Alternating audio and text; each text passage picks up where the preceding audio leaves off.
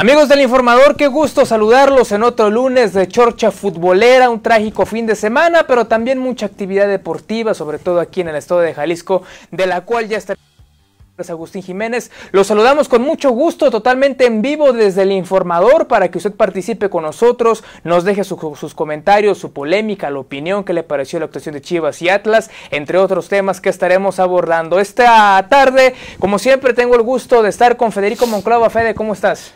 Hola, ¿cómo están? Buenas tardes, un gusto saludarlos a todos. Sergio Rodríguez, nuestro productor en, cabina.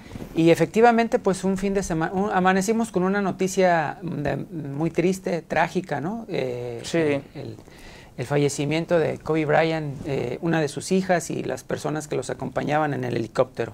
Sí, efectivamente, el mundo del fútbol no se quedó callado y no nomás del fútbol soccer, sino el americano, el automovilismo y demás. Y en redes sociales, eh, futbolistas muy populares desde Messi, Cristiano Ronaldo, el propio Neymar, Neymar que se enteró del fallecimiento de Kobe Bryant eh, momentos antes de jugar un partido con el Paris Saint Germain y cuando anota gol, pues hace la seña el 2 y el 4 que fuera el dorsal o uno de los dorsales de Kobe Bryant con los Lakers de Los Ángeles.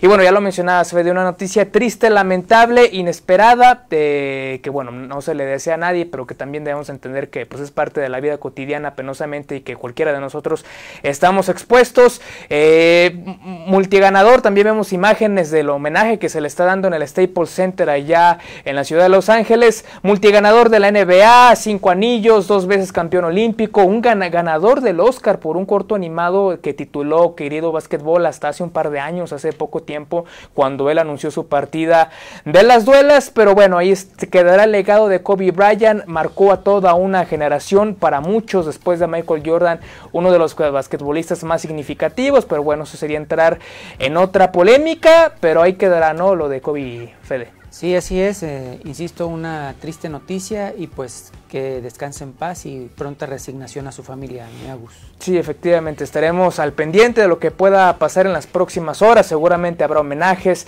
en la NBA y en todo el mundo. Pero bueno, vamos mejor a noticias un poco más alegres, de otra índole, de otra polémica, con el que podamos conversar con la alegría que nos caracteriza. Y vámonos de lleno a hablar del Guadalajara Chivas contra Toluca. Las Chivas que no pudieron hacer válida su condición de local. La semana pasada, una semana pues que no, no, fue muy fructífera después de caer primero a mitad de semana frente a los Dorados de Sinaloa en la Copa MX y después el sábado ya estamos viendo imágenes de lo que pasó ante los Diablos Rojos del Toluca, un empate a dos, amargo empate Fede porque Chivas se puso en ventaja en dos ocasiones, eh, primero con un golazo de Fernando Beltrán en una jugada muy bien fabricada junto a Ronaldo Cisneros, que ahí todo parecía que marchaba bien, Ronaldo Cisneros que tuvo suerte o por así decirlo de que se le lesionaran Alexis Vega y José Juan Macías. Tiene la oportunidad de ser titular los primeros minutos, insisto, brillando de buena forma. En el segundo tiempo Güemes empata para el Toluca. Después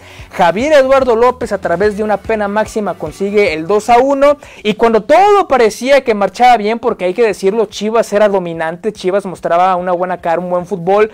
En el minuto 62 primero se lesiona Jesús Sánchez, lesión muscular, estará 22 días fuera. Agréguele una lista más a a, un jugador más a la lista de lesionados del rebaño.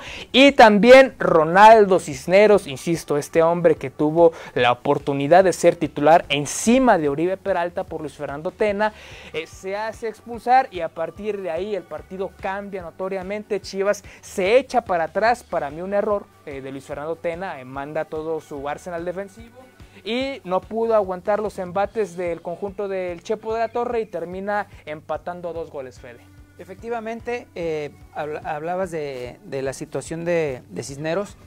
Creo que, no jugó mal. Yo siento que muchos eh, lo están crucificando por el tema de la expulsión. Para que perjudica, ¿no? Claro que perjudica y claro que de ahí Chivas empieza a caer. Hay que recordar que el partido empezó dominado por el Toluca y después de que el Toluca llevaba un, cierto dominio, cae el gol de Chivas cuando menos eh, o cuando Chivas no jugaba tan bien, cae el gol de Chivas. En una muy buena jugada eh, a pase de Cisneros, porque hay que decirlo, ¿no? Toca, toca la bola de una manera muy magistral, porque hace un, espacio en el pecho, toca bien la bola, se la retrasa y el disparo también, también sale muy bueno. Pero lo que es una realidad es que hasta ese momento Chivas no jugaba bien. Después del gol empezó a jugar bien Chivas y después, a raíz de la expulsión, como tú lo mencionas, pues cae, cae ya eh, el empate por parte de Toluca. Pero para mí en lo personal, yo escuché la rueda de prensa del Chepo, creo que, que Chepo más bien debería, primero que nada, de analizar el lateral derecho que, que metió, que en el primer tiempo lo hicieron pomada. A Rodrigo Salinas. A, a, Rodrigo Salinas. Hay que recordar que todo el tiempo no pudo con, las, con, la, con el ataque de, de, Chivas. Por otro lado, el Chepo se queja del arbitraje. Yo honestamente en el arbitraje no, no, no, no tengo queja en, el, en, el, en ese sentido. El penal, primeramente, claro que es un penal, es una falta. Sobre Irán Mier. Sobre Irán Mier. O sí. sea, es un empujón con el brazo, mínimo, pero, pero es un empujón. O sea, eh, esas jugadas son muy vistas en cualquier cancha de fútbol, en, hasta en cualquier liga las ves. Ese empujoncito por atrás para destantear al delantero. El árbitro lo vio, bueno, no lo vio, lo vio el VAR, lo analizan y claro que era falta. No sé por qué, por qué ahora están con la historia de que es que si se marca esa falta, todas se tienen que marcar. Pues claro, no. pues márcalas todas, pues, pues son faltas. Las faltas se marcan y se acabó. Y la jugada de Cisneros, creo que a la hora de levantarse, en realidad no se me hace tampoco un codazo. Ah, pero si llega se, a lastimar se, a Adrián Mora. Se, se Incluso Adrián Mora sale sangrando del campo. Se me hace que es un salto, pero pues es un salto, bueno, pero no era para expulsión, porque finalmente... Muy rigorista para ti. Para mí era rigorista porque finalmente es un salto donde está buscando la bola. Se quejan, por ejemplo, cam cambiando rápido el ejemplo, ¿no? El del, el del Atlas. El del Atlas, pues también es sin querer, pero pues es una falta. Y es un penal, y está bien, marcas falta, es penal. Para mí sí es falta la, la, la, que le cometen al Atlas. Pero regresando al tema de Chivas, pues él salta, o sea, el salto si tú ves hasta las manos, ni siquiera, ni siquiera el movimiento es tan fuerte. Pero pues sí le da, sí le pega, bueno, marca falta, pero no, siento que no era para expulsión. Pero bueno, son los, los criterios arbitrales, ¿no? Pero sí. si tú y yo no nos ponemos de acuerdo, si en, las, si en las transmisiones no se ponen de acuerdo, pues ahí está la historia, ¿no? Sí. Que, que, el árbitro pues tiene un trabajo complicado. Sí, José Manuel de la Torre, el técnico de Toluca, salió muy molesto a conferencia de prensa diciendo que parece que no se marcaron eh, o que no se calificó igual a ambos equipos por parte del arbitraje. Incluso parecía, él decía que no están jugando a los muñequitas, que hay que dedicarse a jugar fútbol. En el aspecto de que los jugadores de Chivas por ahí se quejaban un poco de más, yo no estoy tan de acuerdo con el tema de José Manuel de la Torre. En la parte positiva de Chivas, Chivas eh, es la parte defensiva. Irán Mier, el Tiva Sepúlveda, eh, muy bien demostrando por qué son titulares, por qué son los elegidos de Luis Fernando Tena. Al igual que este hombre que tenemos en pantalla, Fernando Beltrán y de Javier Eduardo López, que ya sabemos, cuando quiere es un gran jugador. El verdadero problema con él es que no logra ser o no ha logrado ser todavía un jugador que muestre lo mismo todas las semanas consecutivas, que mantenga un nivel eh, productivo y demás. Ahí está lo que pasó con el Guadalajara, insisto, eh, sigue invicto, llegó a 5 puntos, marcha en cuarto lugar de la tabla general. No ha sido un mal arranque, pero obviamente por todas las expectativas que se generó en torno a las contrataciones de Chivas y demás y el gran plantel que armó, para algunos ha quedado de ver, para otros no. Pero vamos a escuchar a la afición precisamente después de que terminó este duelo entre Chivas y Toluca. Recuerde que quien informado su participación es muy importante para nosotros. Déjenos sus comentarios, estamos totalmente en vivo, les estaremos dando salida a todos y cada uno de ellos. Vamos a escuchar a la afición después de Chivas contra Toluca. ¿Qué le pareció el accionar de Chivas hoy en este partido? Este, creo que nos, vi, nos vimos un poquito flojos ya al final. Este, creo que Tena va ganando los partidos y luego se echa mucho para atrás. Este, todos los, los, partidos nos ha pasado lo mismo. Vamos ganando y se echa para atrás, pero bueno, ya su sistema, pues. Chivas estaba, estaba con uno menos, 30 minutos y se mataron en la cancha, muy bien. Bueno, pues hubiera querido que ganaran, pero se me hizo bien. Aún así, este, pues seguimos ahí en la marcha, ¿no? Eh, estuvo muy bueno, la verdad. Eh, me hubiera gustado un resultado favorable al Guadalajara, pero bueno, se empató y no hay, no hay más.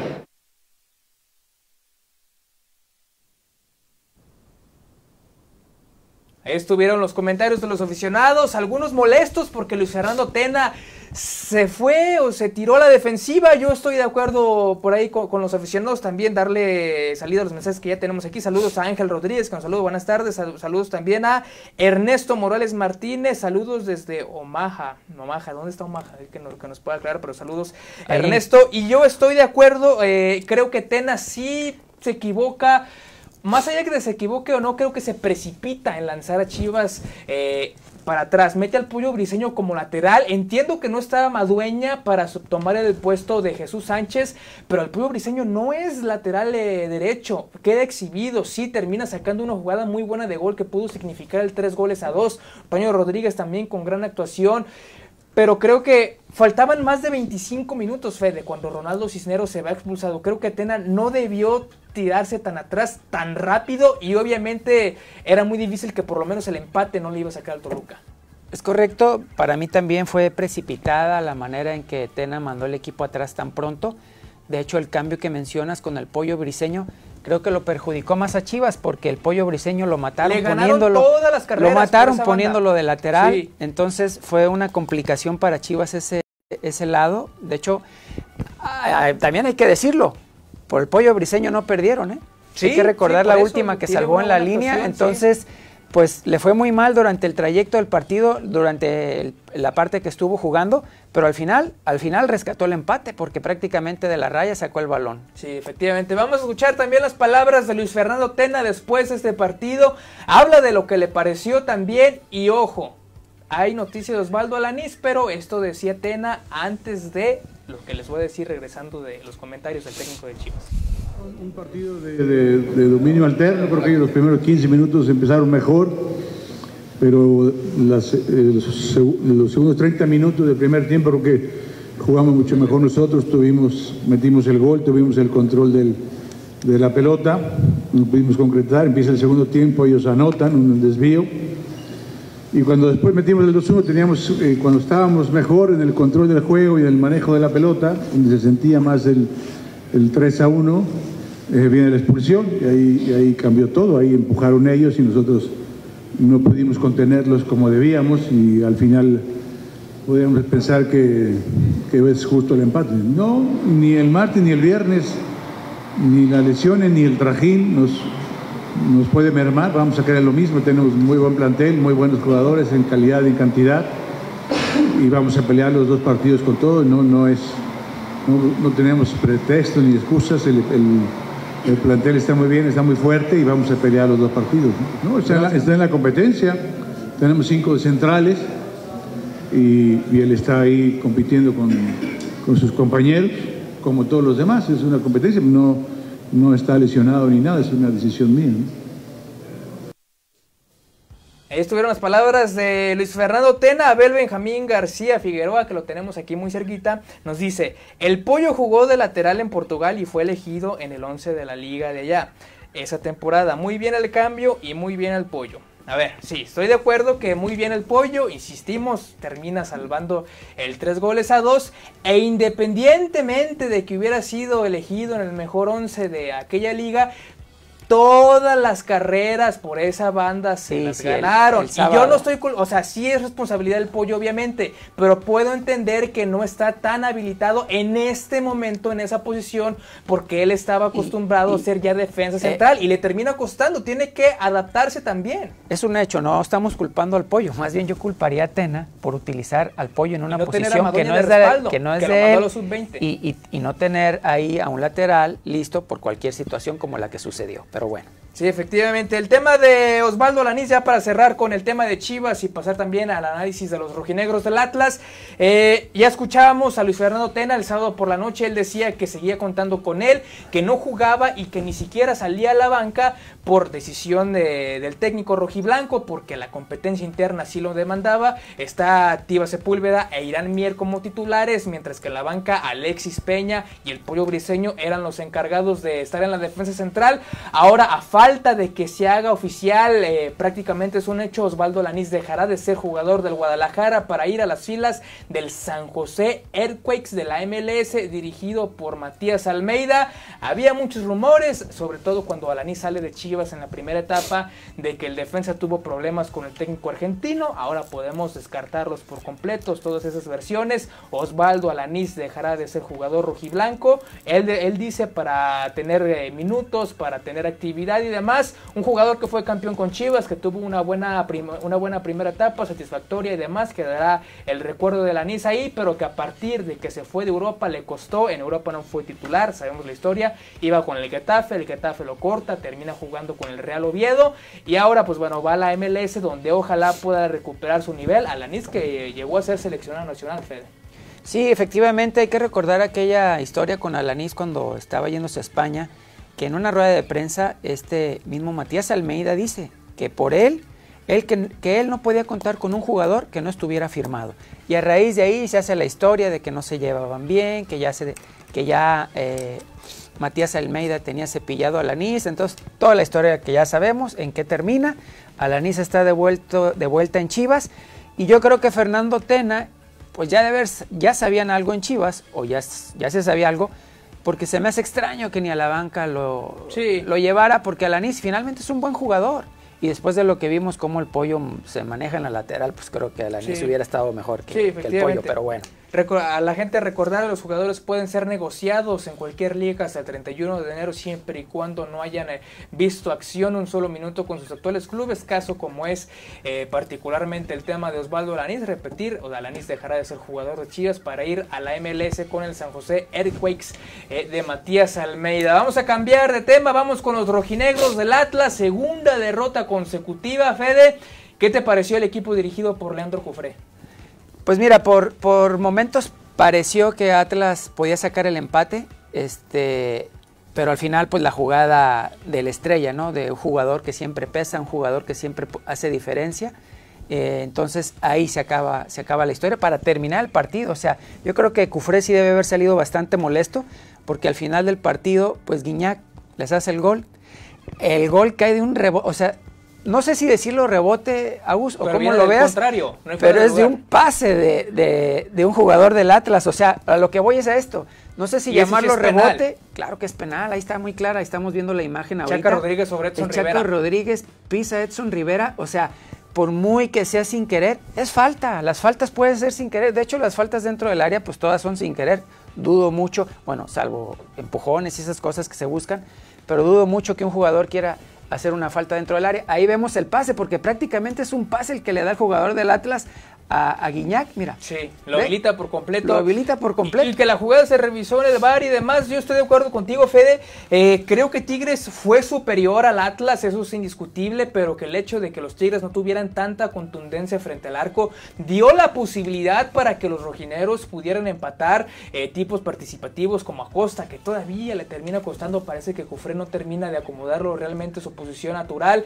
Eh, el tema de Edson Rivera, que se nota que no, que tiene una falta de juego impresionante, no, no es el tipo que llegamos a conocer en las inferiores de la selección mexicana y demás. Nahuel Guzmán, que de cierto modo termina siendo clave, aunque todas las pelotas, hay que decirlo, iban a su cuerpo. Ahí es donde eh, la ofensiva del Atlas Geraldino, que también anota por segundo partido consecutivo. pero de penal. Después de Copa. De no, penal, no, pero. no está había-. El, había el tema meterlo, con. Geraldino, el tema con Geraldino es que, pues para eso está ahí, para meter goles. Sí. Y pues nada más lo mete de penal. Atlas necesita un goleador nato. A lo mejor podrán decir, bueno, pero hay que ponerle balones. Pero en el último partido en el Jalisco, acuérdate que le pusieron varios balones y tampoco los metía. Entonces, pues es necesario que el Geraldino se ponga las pilas. Sí, a quien yo no he visto bien también de los refuerzos es a Germán Conti. Y no lo he visto bien, pero tampoco lo voy a crucificar. Pero por ejemplo, en el partido de Copa contra Toluca, eh, que sí Atlas termina ganando pases equivocados, comprometiendo la salida. Y en este partido, ahí en el universitario, también se termina cayendo en una jugada donde el Diente López no termina por aprovechar el mano a mano. Es ahí donde Tigres pudo hacer más holgado el marcador, no lo termina consiguiendo. Un 2 a 1 Ay, creo que se le sale un poco barato a los rojinegros del Atlas, eh, pero Leandro Cufré dice, vamos a escuchar las palabras del técnico argentino, que él está contento con el accionar de su equipo y ojo, que ya no se le puede exigir más, entonces no sé qué quiere de su equipo. El partido estaba para cualquiera de los dos, pero eh, lamentablemente no me voy contento con el resultado, ¿no? Esa es la realidad. El funcionamiento del equipo no le, no le puedo exigir, no le puedo exigir más que eso porque la verdad que dejaron, dejaron la vida en cada pelota, ¿no? Después fueron, ni siquiera uno fue error porque va a trabar y, le cae justo la, la pelota a uno de ellos y, y termina siendo gol, pero eh, bueno, son cosas que pasan en el fútbol, pero estoy orgulloso de, de este plantel. Sí, a veces eh, el funcionamiento no es el ideal y te toca ganar, y otras veces el funcionamiento es el que uno espera y no te toca ganar. Entonces, eh, pero creo que este es el camino, este es el camino, jugar con esa intensidad y corregir eh, errores porque obviamente tuvimos errores, ¿no? Pero bueno, así, así es el fútbol, el que menos se equivoca es el que gana. A Cufré a veces no lo entiendo. Cuando, cuando gana su equipo, todo le parece bien. eh, dice que este Atlas está para más, que está para liguilla y demás. Y ahora que pierde y que ya no la ve tan fácil, que los resultados no se le están dando, que contra Cruz Azul sí ganó el equipo rojinegro, pero también con algunos detalles contra Puebla, un equipo que no tenía actividad eh, desde hace algunos meses, porque hay que recordar que Puebla en ese momento no había debutado en la fecha 1. eh, y ahora contra Tigres, que su equipo no luce bien, ahora dice que no se le puede exigir más y que por el contrario está contento. Si esto es estar contento, no me imagino que será una decepción, Fede. Pues, mira, yo lo veo desde este punto de vista. A lo mejor Cufré piensa que eh, su equipo más o menos jugó, se defendió, estuvo a punto de sacar el empate, pero veíamos la jugada del gol de Guiñac. O sea, es básico. un- un- nunca debes de echar la bola al centro, recuerda eso, nunca al centro y menos a tu portero. O sea, nunca se fijó, la quiso hacer eh, para atrás, le terminó dando un pase a Guiñac y terminaron perdiendo el partido los del equipo del Atlas. Entonces, yo creo que la frustración de Cufré es esa, que pues veía ya terminar el partido con el empate y con una falla, porque la verdad es una falla de su defensa, de su equipo o de su jugador, pues ¿a quién le puedes echar la culpa ahí? ¿A Cufré? ¿Al delantero? ¿Al portero? Pues al que dio el pase. Falta de concentración totalmente. Sí, efectivamente. Más comentarios. Abel Benjamín García también dice Edson Rivera ya no dio ni dará más. Estoy de acuerdo. Edson Rivera que en su momento después de ser seleccionado sub-20 en aquel mundial en Colombia, si mal no recuerdo, se fue a Europa con el Benfica, no pasó nada, incluso pasó por la Liga del Ascenso y por- con los Dorados de Maradona y demás. Ya no le va a alcanzar. Yo estoy de acuerdo con Abel. Y Juan Auster nos pregunta, y este ya es buen tema también para abordar, ¿cuál es el pronóstico para la vuelta de los partidos de la Copa? Mañana, tanto Atlas como Chivas enfrentan la vuelta de los octavos de final de la Copa MX a las 7 de la noche. Primero logran los rojinegros en el estadio Nemesio 10. eh, la ventaja para los rojinegros de dos goles a uno y viceversa. Las Chivas dos goles a uno eh, con el marcador adverso. A las 9 de la noche, tiempo centro de México, irán al estadio de Sinaloa. ¿Qué esperar para mañana para los equipos zapatillos, Fede? Pues mira, definitivamente con Atlas creo que no, no logra pasar a la siguiente Le van a ronda. dar la vuelta. Yo creo que Toluca le va a dar la vuelta. Toluca trae un buen equipo, eh, se defiende bien y, y además buen portero, o sea, trae un buen equipo. Y el Chepo, pues, está acostumbrado a este tipo de partidos cerrados. Le gusta el tema de los partidos cerrados al Chepo. Y por otro lado, Chivas creo que está muy diezmado, entonces eh, Culiacán seguramente va a estar el estadio lleno. La gente de Culiacán es muy aguerrida. El estadio es muy chiquito, lo que me comentabas Sí. hace rato, que a Chivas le afecta ese tipo de escenarios.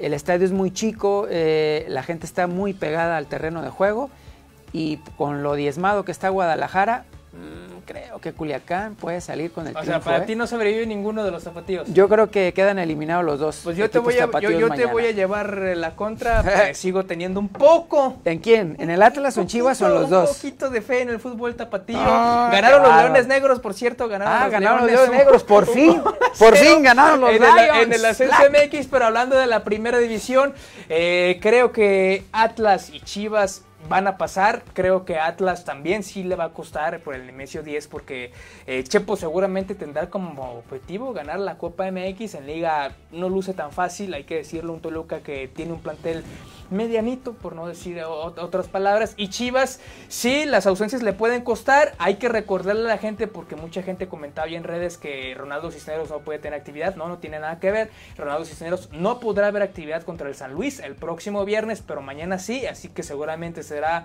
uno de los hombres titulares, a no ser que Luis Fernando Tena se decida ahora sí por mandar a Uriel Peralta o a Sebastián El Chevy Martínez, uno de los jugadores juveniles eh, del Guadalajara, delantero, que bueno, ante la falta de opciones podría tener minutos.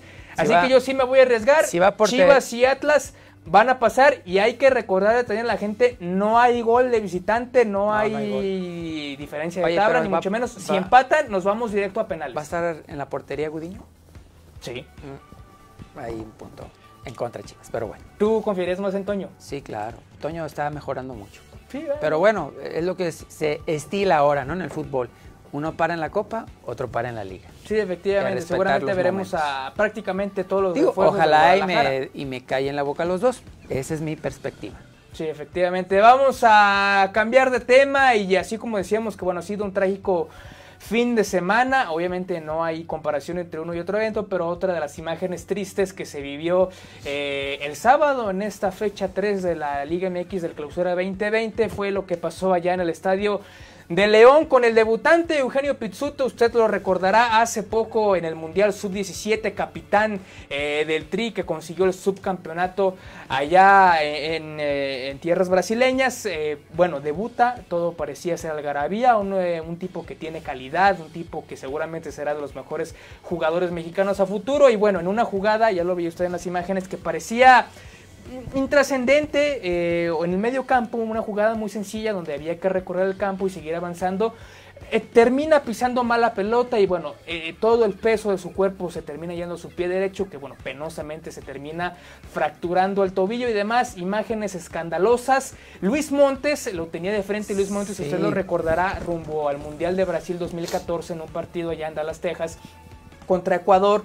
Luis Montes en gran nivel se lesiona, termina fuera del Mundial, termina fuera alrededor de 5 o 6 meses y no termina por asistir también en una fractura de tibia y peroné de Luis Montes. Lo tiene de frente, era impresionante ver la cara de Luis Montes porque obviamente seguramente recordó su momento y él sabe mejor que nadie lo que está pasando Pizzuto, pero hay que decirlo, la ventaja de Pizzuto es un jugador muy joven, insisto, 17 años, tiene toda una carrera por delante, imágenes muy sensibles por supuesto, pero ojalá pueda regresar y recuperar su mejor nivel.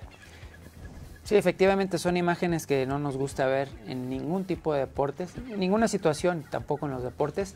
Pero sí, eh, Montes estaba muy cerca, fue el primero que se percató. De hecho, en la transmisión de, de, Fox, ya escuchándolos, pues ellos ven que es una jugada fuerte, es una lesión fuerte, pero no se dan cuenta hasta, no, que, hasta, hasta que no tienen la repetición cercana, se dan cuenta de la gravedad de la lesión y la verdad, pues todos sorprendieron, ¿no? Digo, vemos la imagen y la verdad sí una, una imagen muy, muy, muy, pues muy dura de ver, ¿no? Sí, efectivamente, ya la gente del equipo de Pachuca eh, mandó el reporte médico y aquí el doctor del equipo precisamente nos explica qué es lo que procede y cuánto tiempo tardará en regresar Eugenio Pizzuto a las canchas.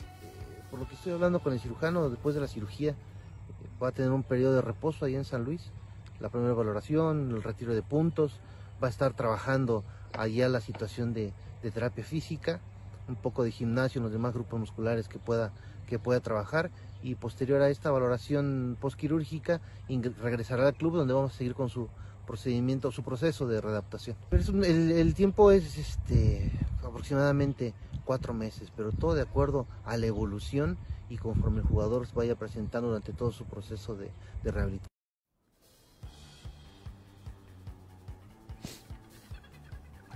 Alrededor de cuatro meses estará afuera Eugenio Pizzuto, eh, hará una rehabilitación, él irá a San Luis, ¿por qué? Se estará preguntando por qué en San Luis y no Pachuca, serán las primeras semanas para que él esté cerca de su familia, en su casa, él es de aquella ciudad y posteriormente regresará eh, allá a la Villa Llerosa a seguir con su rehabilitación. Eh, Eugenio Pizzuto, insistir, es un jugador que tiene una carrera por delante, muy joven, tiene todo el tiempo del mundo para recuperarse quedará este mal recuerdo porque era su debut en, en primera división, insisto, pero ojalá Hay- quede hay- solamente como hay una muchos jugadores, ¿no? digo, desgraciadamente varios jugadores han pasado por eso y han salido adelante. Hay que recordar aquella lesión que también un jugador ya ahora técnico en España, Javier Aguirre, que sufrió en el Osasuna de España y se recuperó y así podríamos nombrar varios jugadores que han tenido esa lesión, se han recuperado. Lo que tú dices es muy, muy joven y como ayer escuché en un comentario de Fabián Stay, eh, comentarista de una cadena de televisión, dice que, que es muy joven, que no se acelere, que aproveche el tiempo de recuperación porque le queda mucho tiempo por delante. Entonces, pues sí, que haga, que haga caso de esa recomendación y que se recupere para que esté, que se recupere al 100, que se espera estar al 100 para regresar a las canchas. Sí, efectivamente, estamos llegando al final de esta chorcha futbolera, una especial chorcha futbolera. Los Pumas están de líderes en la clausura 2020 porque... Todos los Pumas Ah, están de yo- fiesta. Yo, porque yo me incluyo, yo no confiaba en el equipo de Michel González. Es muy pronto para hacer un análisis, pero recuerde, el día de mañana tanto Chivas como Atlas tienen actividad en la Copa MX. Manténganse bien informados a través de todas las plataformas del informador, así como en su versión impresa. Gracias, Fede, un gusto estar aquí contigo. Igualmente, gracias a todos. Gracias a Sergio Rodríguez a cargo de la producción de esta chorcha futbolera. Mi nombre es Agustín Jiménez. Síganos en todas nuestras redes sociales y manténgase bien informado. Gracias por su atención. Buenas tardes.